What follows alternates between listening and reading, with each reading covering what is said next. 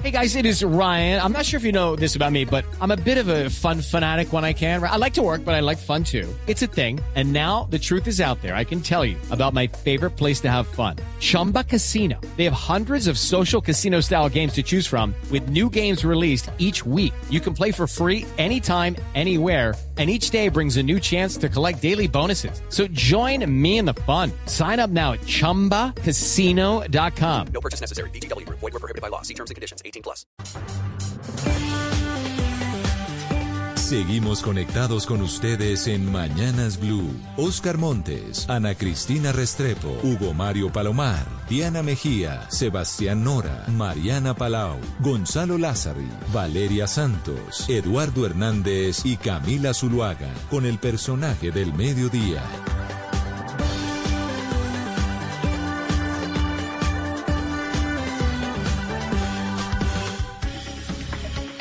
Muy buenas tardes. Nuestro personaje de este mediodía será el ministro de Hacienda, José Manuel Restrepo.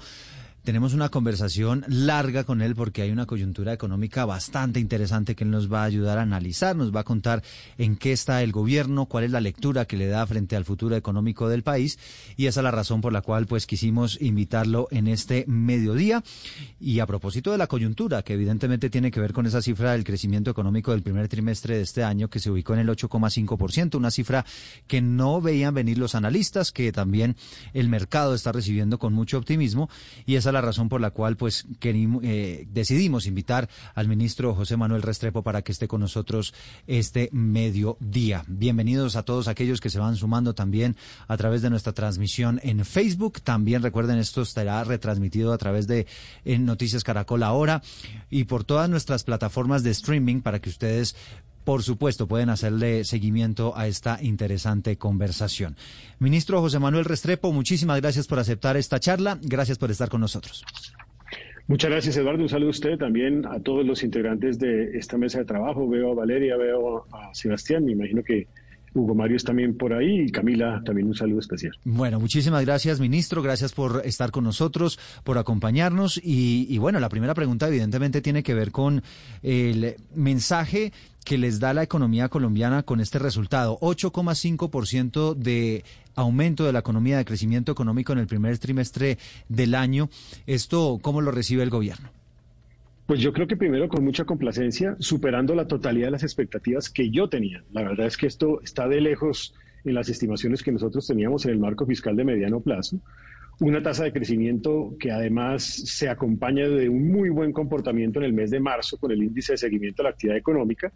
Una tasa de crecimiento que además se ubica dentro de las mejores de los países OECD, de los cuales hoy hay reporte de información, y una tasa de crecimiento que viene acompañado de sectores claves para la generación de empleo como la industria, el comercio, los servicios y con un muy buen desempeño también en el sector de arte, de recreación, de cultura, que también para, para mí en particular es de enorme complacencia.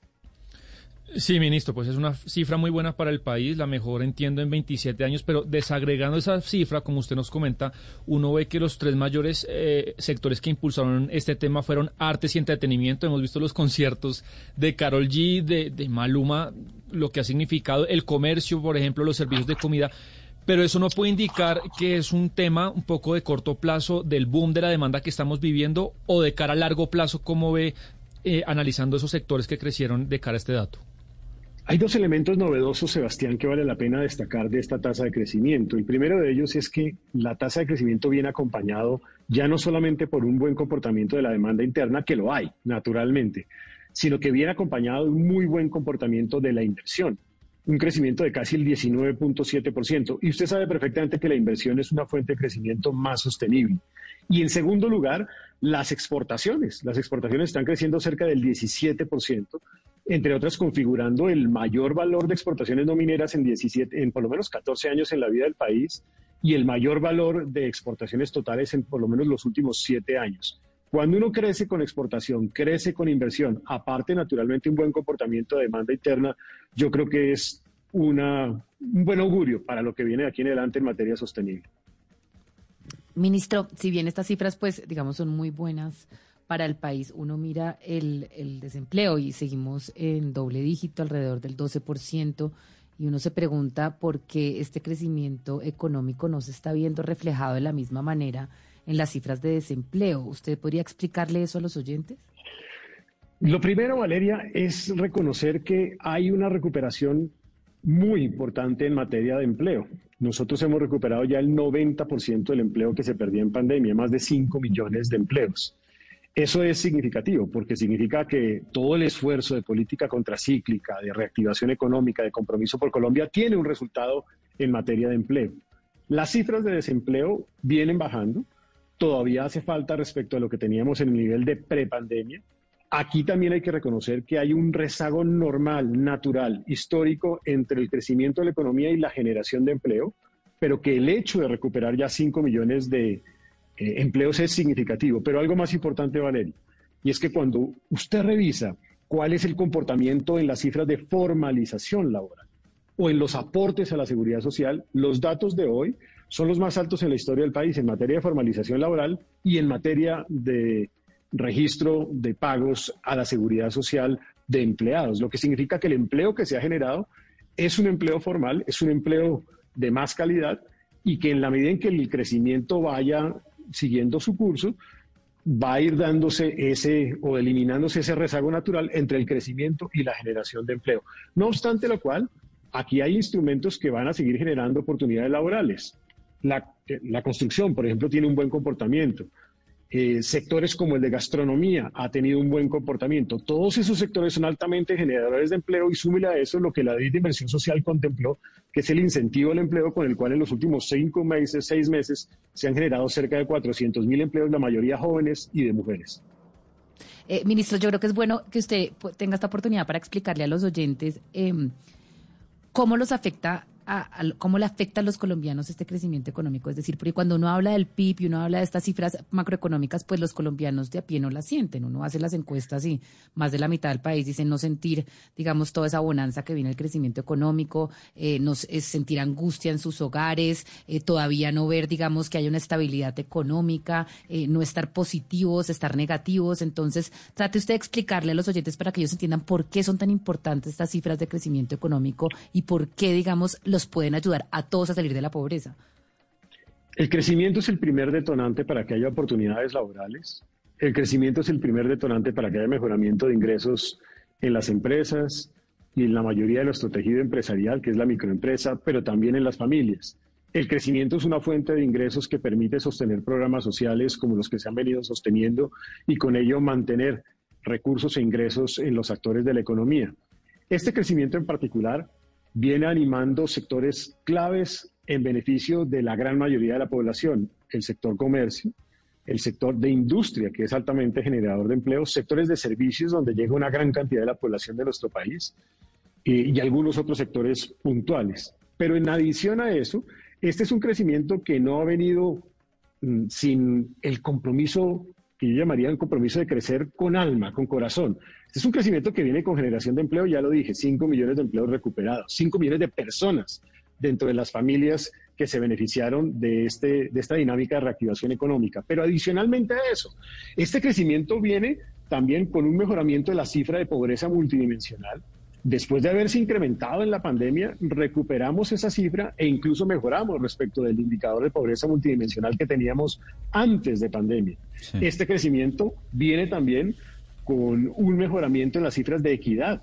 De hecho, nosotros ya retornamos a niveles de equidad que teníamos antes de la pandemia. No significa que esté todo terminado, pero significa que es una reactivación que está en marcha, que ya está generando empleo, que ha reducido pobreza, que ha mejorado los niveles de equidad y que va a seguir generando un mejoramiento en las condiciones de vida para la gente. Ministro, una de las grandes críticas que tiene la economía colombiana es que es demasiado dependiente del petróleo y llega este crecimiento económico, esta cifra que como usted bien lo dice es muy buena, pues que coincide también con los altos precios que está teniendo el crudo a nivel internacional, por encima de los 100 dólares, alcanzó a estar en 108, 110. ¿Qué tan dependiente es este crecimiento económico de nuestro país y qué tan asociado está con este aumento en el precio internacional del petróleo? Pues fíjese eh, que este en particular no depende en buena medida del petróleo, porque cuando usted revisa la fuente de crecimiento y encuentra minería, minería es uno de los sectores que no crece tanto y cuando uno revisa por qué el petróleo está cayendo en 0.05% en producción. Porque es importante señalar que la cifra de crecimiento es una cifra real. Y en ese orden de ideas es una cifra del valor de la producción. Si nosotros contáramos el valor de los precios, otra sería la historia, porque eso significaría un crecimiento nominal. Pero en este caso, este crecimiento como tal no está soportado en un aumento en la producción en el sector petrolero, sino que está soportado, como ya lo decía antes, en sectores industriales, sector comercio, sector servicios y el sector de artistas, de recreación, el sector cultural. Pero, ministro, bueno, este tema del precio del petróleo nos viene muy bien, pero pues eh, ex colegas suyos o personas que ocuparon su puesto han advertido a través de columnas, a través de charlas, también la contracara esta situación y es el enorme subsidio que, está generando la subida del petróleo. Me corregirá usted la cifra, pero entiendo que si este precio dura todo el año, el Estado tendrá que gastar cerca de 20 billones de pesos en subsidiar la gasolina. Entonces, no sé si usted este, este, este escenario le preocupa a mediano plazo eh, respecto al tema fiscal o cree que debería mantenerse así, suba o baje el precio del petróleo.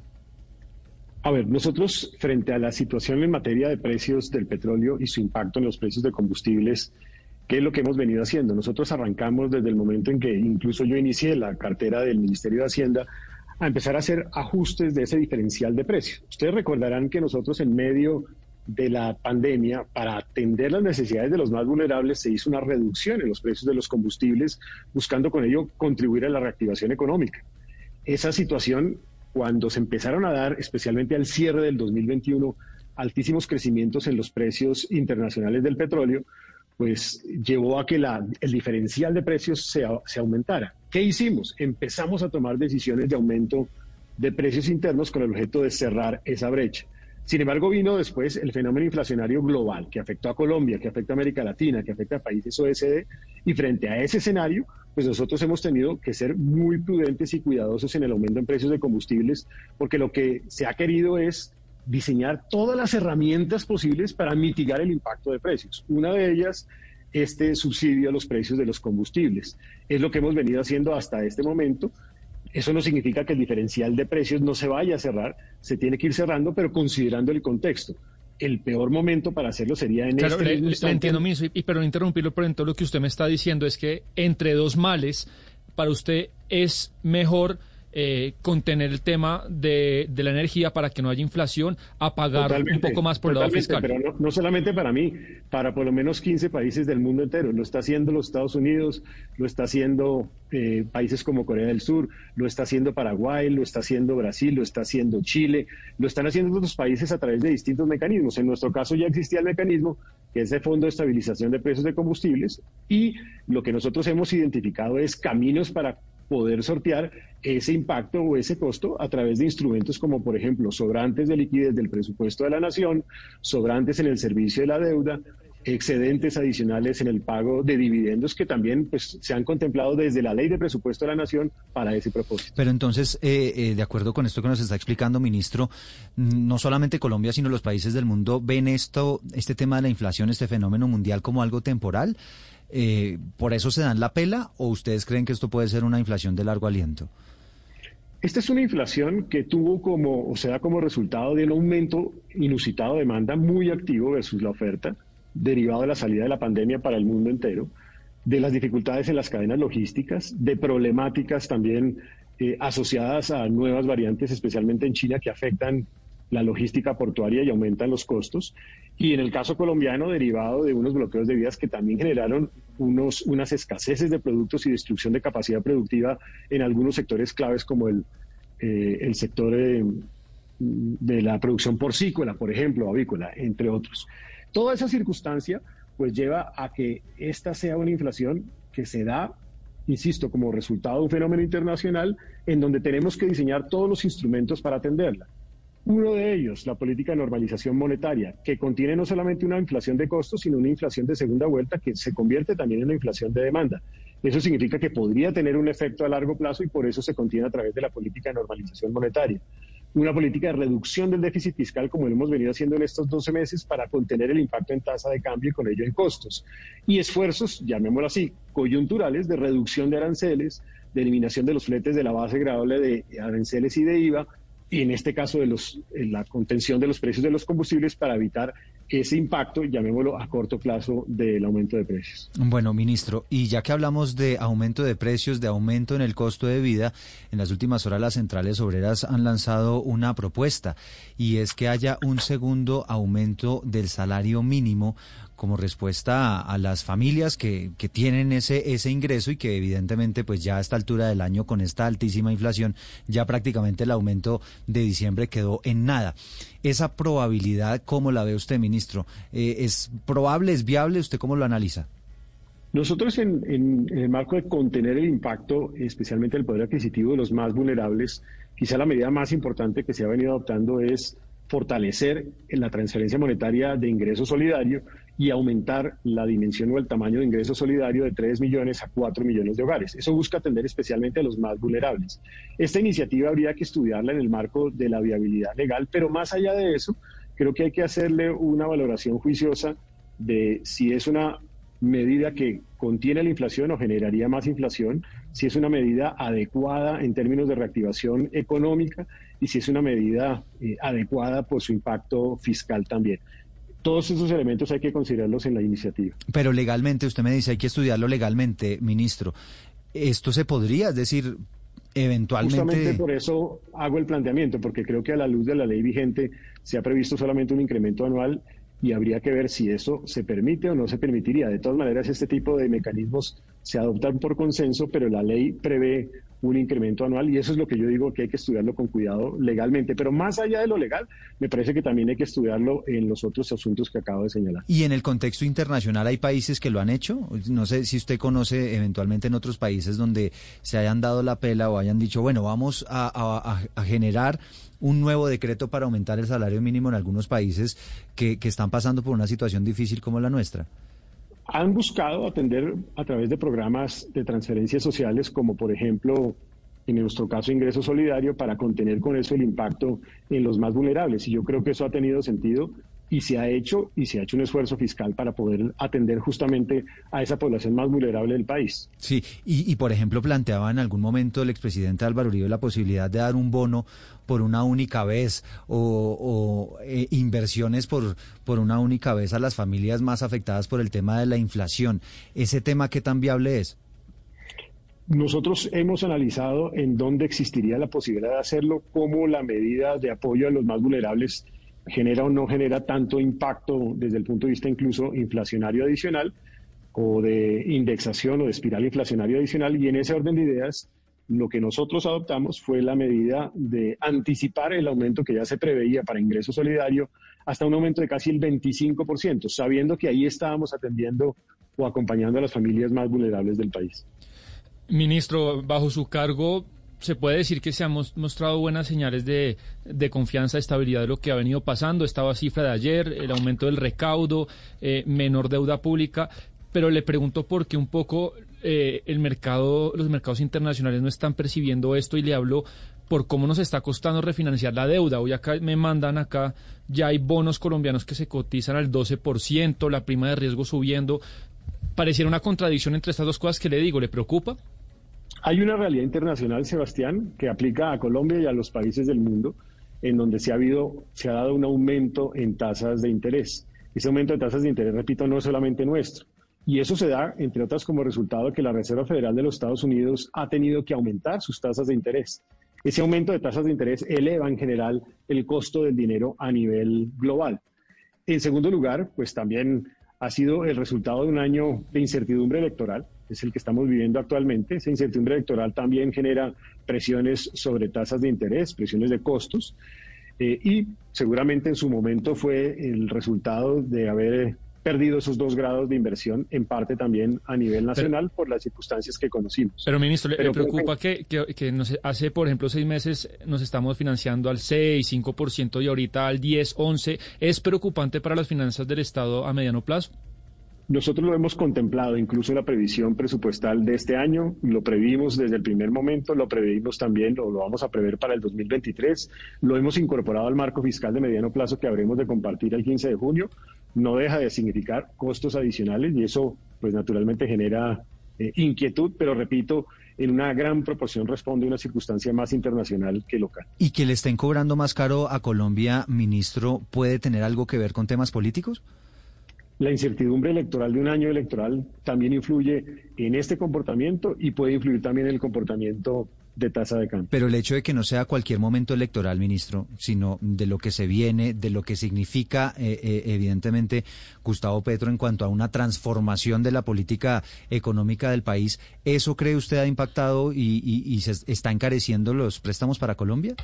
Eduardo, yo creo que por respeto a este proceso electoral y en, mi condición de, de demócrata, yo creo que lo hablaría en términos generales. Incertidumbre, proceso electoral, que ha sucedido este año, y que sucedió hace cuatro años también. No, pero sí, ministro, el hecho de afirmar públicamente que el petróleo y el carbón son un veneno que exporta Colombia, eso debe tener algún tipo de impacto, ¿no? En nuestra economía. Yo insisto, yo creo que es muy importante en, este debate electoral, pues eh, uno respeta las posiciones que se han debido a, venido adoptando por distintos actores políticos. Yo lo que creo es que cada una de esas iniciativas o propuestas hay que hacerlas con la debida mesura entre otras además y con profunda responsabilidad sobre el futuro del país. He dicho, cualquiera de las propuestas de cualquier candidato o candidata tiene que evaluarse con un tamiz que evalúe qué impacto está, eso está teniendo en el crecimiento de largo plazo y por ende en los inversionistas, qué impacto está eso teniendo en lo social, en el impacto en materia social y qué impacto esa medida está teniendo en materia de sostenibilidad fiscal. Cuando uno hace una evaluación de ese estilo, pues creo que tiene mayor claridad sobre la conveniencia o no de las propuestas o iniciativas. Y ya que estamos hablando del año político, ministro, yo sé que usted no se puede meter mucho en política y lo entiendo, por supuesto, pero, pero sí quisiera preguntarle qué tanto tiene que ver la coyuntura electoral con el aumento eh, eh, del, precio del dólar en nuestro país. El aumento del dólar eh, ha sido también el resultado de este aumento de tasas de interés en la Reserva Federal, porque lo mismo está sucediendo, repito, en el resto del mundo. Cuando yo comparo Colombia contra el resto de los países emergentes, Colombia hoy ocupa el quinto, sexto lugar con mejor desempeño en tasa de cambio en el total del 2022. Claramente un escenario de incertidumbre electoral siempre presiona la tasa de cambio al alza. La verdad es que tuvimos un aumento significativo en las dos semanas anteriores, fruto, entre otras, además de las decisiones de la Reserva Federal de los Estados Unidos en buena medida, y en estos días estamos viendo una disminución de nuevo en la tasa de cambio, lo cual no significa que con incertidumbre electoral no pueda volver a aumentar. Eso es eh, seguramente parte de la dinámica propia de un año como este. Pero, ministro, ya que usted habla de las tasas de interés y de la, de la Reserva Federal, hablemos un poco del Banco de la República y de nuestra propia coyuntura en Colombia, porque hay una confrontación entre economistas, de hecho, entre el presidente Iván Duque y el Banco de la República, alrededor de si subir las tasas de interés es una medida efectiva para trancarla o para, sí, para sortear un poco eh, la inflación. Hay quienes dicen pues que si los factores que están produciendo la inflación son externos, pues muy poco podemos hacer en Colombia subiendo las tasas de interés y que esto más bien va a empobrecer al país porque va a afectar el crecimiento económico. Tengo entendido que el presidente Iván Duque es de esta línea, ha criticado un poco al Banco de la República por subir tasas de interés. ¿Usted qué piensa Judy was boring. Hello. Then Judy discovered chumbacasino.com. It's my little escape. Now Judy's the life of the party. Oh baby, mama's bringing home the bacon. Whoa, Take it easy, Judy. The Chumba life is for everybody. So go to ChumbaCasino.com and play over 100 casino style games. Join today and play for free for your chance to redeem some serious prizes. ChumbaCasino.com. No purchase necessary. Void where prohibited by law. 18 plus terms and conditions apply. See website for details. Perfecto, ministro. yo soy parte, Valeria, de la Junta Directiva del Banco de la República, participo en las decisiones de la Junta del Banco de la República. Desde el mes de septiembre nosotros arrancamos un proceso de normalización monetaria y hemos venido asumiendo mes a mes las decisiones con todo el rigor del caso. Cuando digo el rigor del caso es que evaluamos dos cosas sustantivamente. Uno, cómo se comporta esa brecha de producto, la diferencia entre el nivel de PIB potencial y el nivel de PIB real, para saber si puede haber algún riesgo por inflación de demanda. Y la segunda es que vemos cuál es el comportamiento de las expectativas a mediano y largo plazo. Allí descubrimos eh, si existe o no solamente una inflación de costos o si hay una inflación de segunda vuelta. Lo que hemos visto es que hay una inflación de segunda vuelta en el sentido de que hay también un componente de aumento de precios vía eh, digamos, una situación más allá de la oferta que aumenta las expectativas de mediano plazo en materia de precios y por eso el Banco de la República, la Junta del Banco, con ese rigor, ha venido actuando, siempre teniendo en consideración, porque lo tenemos en consideración, el- la realidad, llamémosla así, de reactivación y de recuperación económica y del empleo del país. Siempre se tiene en consideración. Algunos miembros de la Junta consideran que hay que ir más aceleradamente, otros consideran lo contrario. Y en ese ejercicio de discusión se han venido tomando decisiones que hoy podemos decir la tasa de interés real sigue siendo una tasa de interés proclive a la reactivación económica, a tal punto incluso entonces- que la cartera de microcrédito, de crédito hipotecario, de crédito de consumo y de crédito comercial sigue creciendo.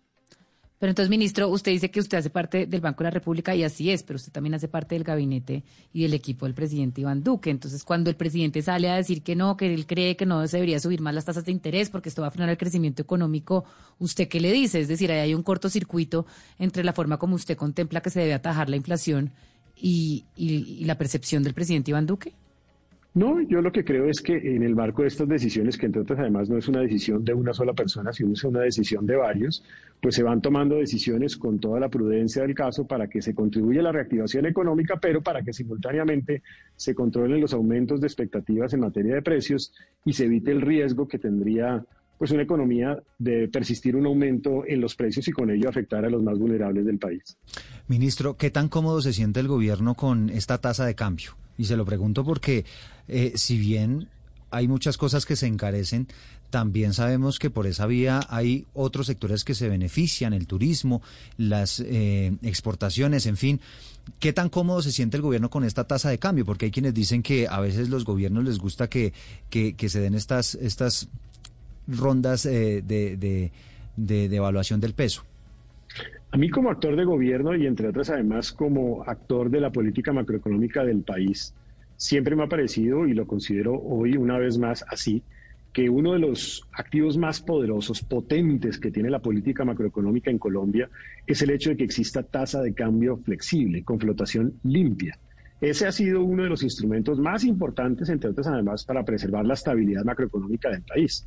En ese orden de ideas, la tasa de cambio responde a ese principio y seguirá respondiendo a ese principio. Uno quisiera evitar a toda costa altos niveles de volatilidad de la tasa de cambio. Y en ese orden de ideas, el, eh, el mecanismo que nosotros hemos venido implementando es reducir el déficit fiscal. Lo hemos hecho casi en tres puntos porcentuales en estos 12 meses que llevo como ministro de Hacienda entre el 2021 y el 2022, tratando de con ello contener el impacto que ese déficit fiscal tiene sobre eventuales aumentos en la tasa de cambio. Ministro, a usted y Alberto Carrasquilla les ha tocado implementar quizá el programa más grande de la historia de Colombia, transferencias monetarias, producto de la pandemia, se hizo en tiempo récord, pero ahorita vemos que, y no le quiero hablar de un candidato en puntual, sino de todos, casi todos proponen nuevas transferencias, aumentar algunos rubros, según su experiencia, pues qué tan viable es esto en el mediano plazo para el próximo gobierno, empezar a dar subsidios de pensión, aumentar transferencias, ¿cómo estamos parados en ese tema? De nuevo ahí, Sebastián, ese es un típico caso en donde hay que evaluar ese tipo de iniciativas con ese tamiz. Acuérdense que dije tres, tres criterios para evaluar iniciativas. Uno, sostenibilidad de crecimiento de largo plazo, o sea, contribuye al crecimiento de largo plazo o no. Dos, que responde a un propósito social de atender a los más vulnerables del país. Y tres, sostenibilidad fiscal. Es decir, esta iniciativa es sostenible desde lo fiscal y seguramente muchas de las iniciativas que eventualmente puedan venir en la discusión política que estamos teniendo van a requerir fuentes de recursos adicionales. Le corresponderá al siguiente gobierno encontrar esas fuentes adicionales de recursos para poder sostener esas decisiones de gasto de inversión pública. Ah, justamente le quería preguntar por eso, ministro. ¿Va a ser inevitable para el próximo gobierno eh, sacar adelante una nueva reforma tributaria y, y qué alcance debería tener esa reforma? En el marco del marco fiscal de mediano plazo anterior y de la ley de inversión social, yo me propuse una meta, 62% de deuda pública respecto del PIB para el 2032, lograr reducción de la deuda respecto del PIB desde el 2024-2025.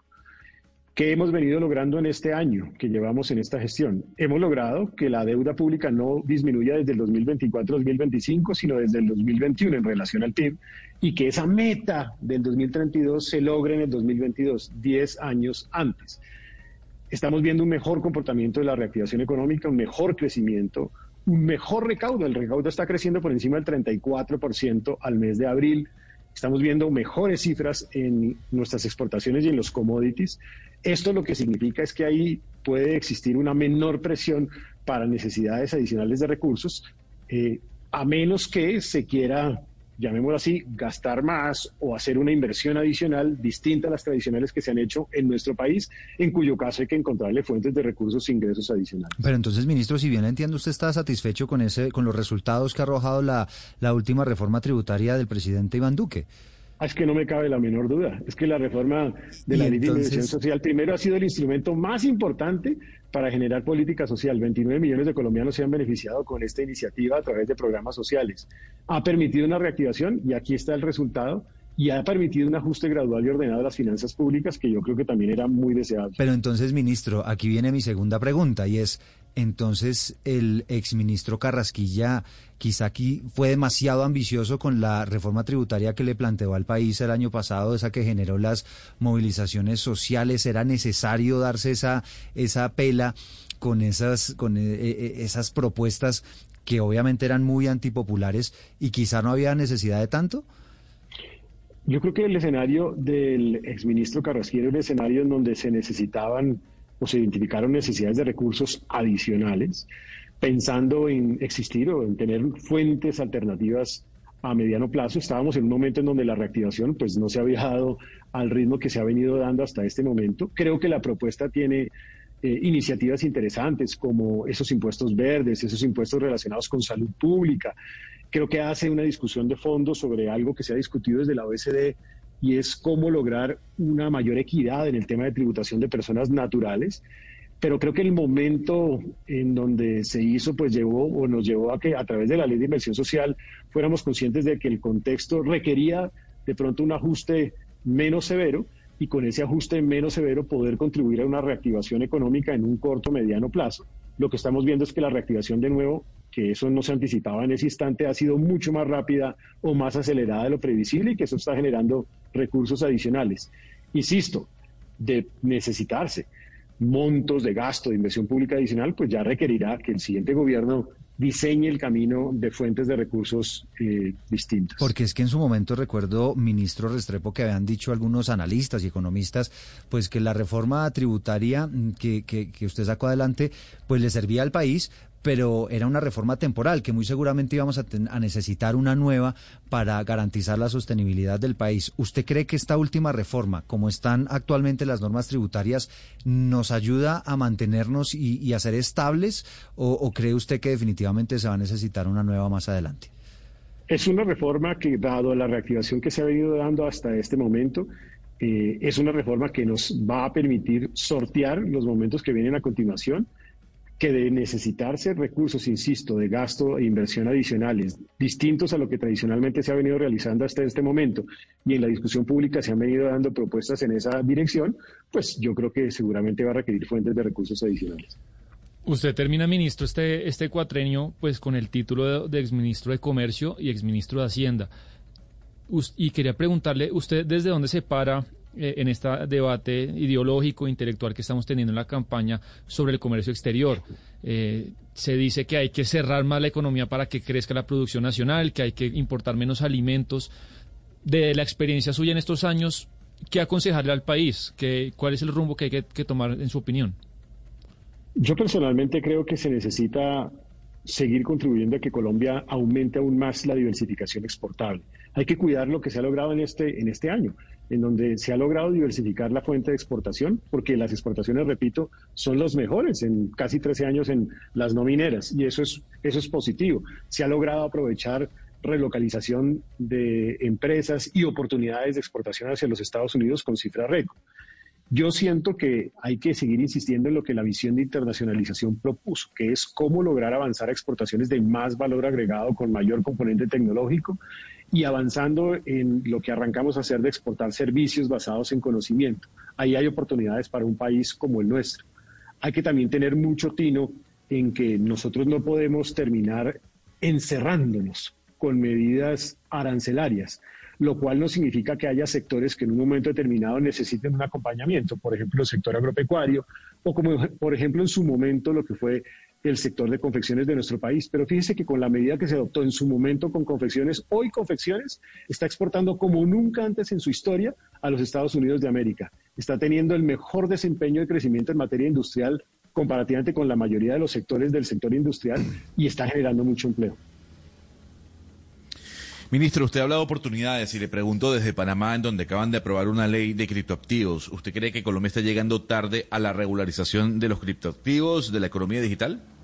No creo, Gonzalo. Creo que hemos venido avanzando con la prudencia y con el rigor del caso. De hecho, avanzamos en ese sandbox regulatorio que lidera el superintendente financiero junto con entidades del sector financiero, en donde se permite eso que se llama el cash in y el cash out, o sea, la entrada de recursos de cuentas de criptoactivos y la salida hacia cuentas de criptoactivos. Ese sandbox nos ha permitido, o ese piloto regulatorio nos ha permitido perfeccionar todas las medidas de regulación, eh, por ejemplo, en materia de gestión de riesgo, entre otros asuntos. Ese es un avance sustantivo. Hoy justamente estaba reunido con dos o tres empresarios de ese sector en donde me señalaron el importante avance que ha tenido Colombia en esa materia. Hemos sido juiciosos en entender que nosotros a través de este mecanismo estamos perfilando, mejorando nuestra regulación para ir permitiendo esas entradas y salidas hacia cuentas de criptoactivos en el país. ¿Usted cree, eh, eh, ministro, y es un debate que tengo con mi compañera Valeria Santos, de que eh, el Bitcoin o las criptomonedas pueden ser resguardo como el oro? Hombre, yo creo que hay que tener mucho cuidado en general con, con este tipo de activos, porque son activos que tienen digamos, situaciones de volatilidad muy fuertes, muy agresivas, que pueden afectar de un momento a otro a cualquier ciudadano. Entonces, eh, convertirlas, llamémoslo así, en un depósito de valor, pues hay que, hay que manejarlo con mucho tino porque uno no puede, a través de una política pública, generar un riesgo de volatilidad de esa dimensión. Ministro, le voy a leer una parte de la sentencia de la Corte Constitucional que tumbó la modificación a la ley de garantías. Y creo que esto básicamente se lo escribió la Corte a usted. La reactivación y la generación del empleo son imperativos para el país, pero su materialización no puede pretenderse a través del quebrantamiento de caros principios para un Estado constitucional y social de derecho. Ministro, usted impulsó esta modificación en una ley estatutaria, sabiendo que estaban cambiando una ley estatutaria por medio de una ley orgánica. Usted sabía las consecuencias de esto, usted la defendió en todos los medios de comunicación. Se está hablando de que pudo hasta haber un prevaricato. ¿Usted cómo le responde hoy al país por semejante error? Por el costo que van a tener ahora que asumir las entidades públicas, por todos esos, creo que son 645 mil contratos interadministrativos que se van a tener que liquidar, por 5 billones de pesos que se ejecutaron eh, pues en contravía a lo que dispone la ley colombiana. Valeria, como varias precisiones. Primera precisión, esta es una iniciativa que se dio en el marco de la discusión del Congreso de la República, no es una iniciativa del Gobierno Nacional. Es una iniciativa que fue aprobada con unas mayorías en el Congreso de la República, donde se dio una discusión a fondo sobre eh, los asuntos jurídicos y también sobre el impacto que esto pudiese tener en la recuperación de muchos de los entes territoriales, todos ellos quienes solicitaron que se debería avanzar en un mecanismo para permitir los procesos de contratación en momentos en donde ellos habían tenido serias dificultades para hacerlo. Se hizo el debate jurídico, se pusieron los argumentos y la discusión ante la Corte se pusieron los argumentos, pero como usted lo acaba de decir, respetando el Estado de Derecho, frente a una decisión de la Corte Constitucional, lo que hay que hacer es acatar, acatar y acatar. Y eso hemos venido haciendo hasta este momento. Última precisión. no son 641 mil. Última precisión. No son 641 mil contratos. En la revisión que ha hecho Colombia Compra Eficiente y el presupuesto general de la Nación, estamos hablando de 141 contratos, de los cuales, después de descontar los que seguramente quedan excluidos porque se refieren a temas de salud, educación y similares, estaríamos hablando de cerca de 100 contratos exclusivamente. Pero, ministro, es que usted dice que básicamente eso fue un debate que se dio en el Congreso de la República como no asumiendo la responsabilidad. Sin embargo, ustedes desde el gobierno impulsaron este debate y ustedes podían haberlo objetado por inconstitucional. Ustedes estaban advertidos. Varios constitucionalistas les dijeron a ustedes, medios de comunicación, ustedes no pueden hacer esto. Es una ley básica del derecho. No cambiar una ley ordinaria por eh, una ley estatutaria por medio de una ley ordinaria y sin embargo lo hicieron. Y usted dice que pues básicamente esto lo que le estoy entendiendo es que no va a tener casi consecuencias porque son poquitos contratos. ¿Cuánta plata se alcanzó a ejecutar? Cuánta plata se va a tener que devolver. Explíquenos entonces eso, porque usted lo que está diciendo ahorita es que, pues que no, que no pasa nada, que son poquitos contratos y ya. Yo no estoy diciendo que no pase nada, incluso claramente se afecta, por ejemplo, procesos de recuperación de muchos de los municipios del país que estaban esperando la posibilidad de desarrollar vías, la posibilidad de desarrollar aulas, la posibilidad de desarrollar hospitales, entre otros temas. Esta es una iniciativa a la cual no se le puede dar o retirar aval desde el punto de vista fiscal en el marco de la discusión en el Congreso de la República, porque a la luz del Estatuto Orgánico de Presupuesto no tiene relación con el equilibrio presupuestal. Uno puede hacerlo cuando hay una disminución, aumento de gasto público, disminución de ingresos, entre otros temas. Nosotros no somos intérpretes de la Constitución. Ministro. Se pusieron de presente los argumentos jurídicos y en ese orden de ideas incluso pues la Corte toma la decisión. Pero repito, ya en este momento, frente a una decisión de la Corte, lo que hay que hacer es eh, acatar la disposición y en eso estamos. Eh, claro, ministro, no, pero, pero sí recordamos muchos pues al, propio presidente de la República defendiendo ese cambio, diciendo que en aras de la recuperación económica, de mantener esa senda de recuperación eh, de lo que venía de la pandemia, pues era una, una norma necesaria. Pero, pero mi pregunta va encaminada a lo siguiente.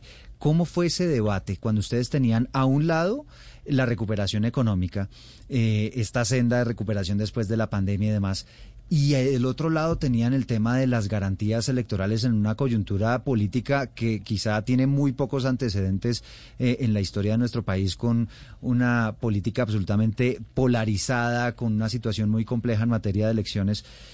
¿Cómo, ¿Cómo decidieron ustedes, bueno, nos vamos a dar la pela y vamos a apoyar esa posibilidad de modificar la ley de garantías?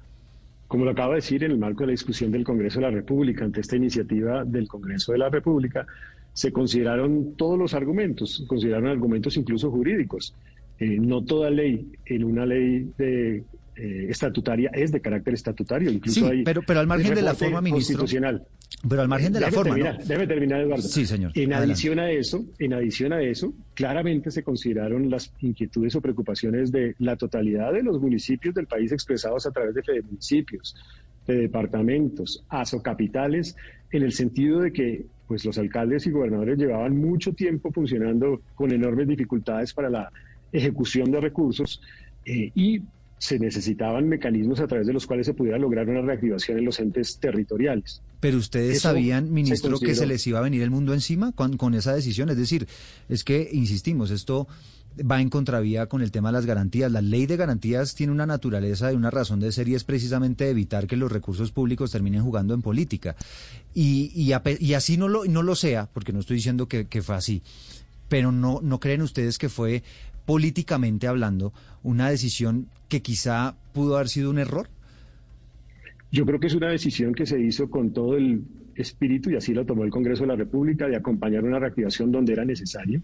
Nosotros estábamos en medio del peor choque en la historia económica de nuestro país, donde se consideró el argumento jurídico, lo acaba de decir. Es decir, insisto, no todo artículo estatutario en, una ley, no todo artículo en una ley estatutaria necesariamente es estatutario y hay sentencias de la Corte en tal sentido, donde incluso se consideraron dentro de la argumentación que se planteó posteriormente la Corte Constitucional por parte también del Congreso, las dos alternativas, que fuera o que no fuera un artículo estatutario, y en donde, repito, hoy frente a la decisión de la Corte, pues lo que hay que hacer es acatar. Pues son las 12 del día, 57 minutos. Ministro, le agradecemos haber estado con nosotros este rato acompañándonos en Mañanas Blue, hablando de todos los temas económicos, dando una mirada un poco de cómo quedan las finanzas en el gobierno de Iván Duque de cara a, lo que vendrá en el siguiente gobierno. Y pues quedamos muy agradecidos haberlo tenido este rato con nosotros. Muchas gracias, Eduardo. Un saludo a todos los panelistas y a todos los oyentes de Blue Radio. Bueno, era el ministro José Manuel Restrepo, el ministro de Hacienda, con una conversación bien interesante, Valeria. Pues ahí tuvimos muchos temas, ¿no? De lo de la ley de garantías, eh, cómo quedan un poco las finanzas de Colombia de cara a, lo que será el próximo gobierno, sea cual sea. Y pues dice el ministro que están intentando capotear esta coyuntura tan compleja que, que se está dando a nivel mundial y que evidentemente también le está tocando a Colombia.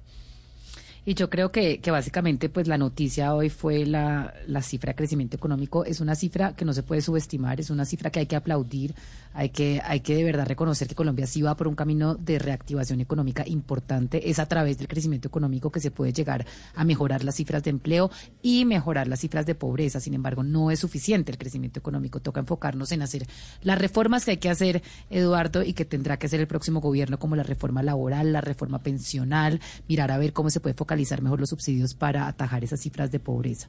Alrededor de, la polémica de la ley de garantías sí quedó muy insatisfecha con las respuestas del ministro porque él fue el abanderado, él fue el que impulsó este adefesio en el Congreso y pues él debería de pagar las consecuencias políticas y y la Corte Constitucional advierte, y hasta penales y fiscales. Entonces vamos a ver también qué dice la Contraloría de cómo se ejecutaron estos recursos. Y un poco también, Valeria y Eduardo, el balance de la entrevista es que pues José Manuel Restrepo, su equipo y el gobierno le dejan al siguiente gobierno buenas cosas, pero también otras malas, un poco como el equilibrista que tiene que pasar la cuerda para que no se le caigan todas las pelotas, un muy buen crecimiento que no solamente está apalancado por un boom de consumo, sino por inversión real pero al mismo tiempo el tema de la deuda pública y ahorita que el Estado colombiano esté pagando, eh, refinanciando su deuda al 12%, al 11%, pues es complicado y muchos de los candidatos que vienen, que vienen con regalos de Navidad, de dar una cantidad de cosas, pues se complica en este escenario. Son las un 12 de la, del día y 59 minutos. Cambia el reloj a esta hora, una de la tarde en punto. Ya viene Meridiano. Hey guys, it is Ryan. I'm not sure if you know this about me, but I'm a bit of a fun fanatic when I can. I like to work, but I like fun too. It's a thing. And now the truth is out there. I can tell you about my favorite place to have fun. Chumba Casino. They have hundreds of social casino style games to choose from with new games released each week. You can play for free anytime, anywhere. And each day brings a new chance to collect daily bonuses. So join me in the fun. Sign up now at ChumbaCasino.com. No purchase necessary. BGW. Void were prohibited by law. See terms and conditions. 18 plus.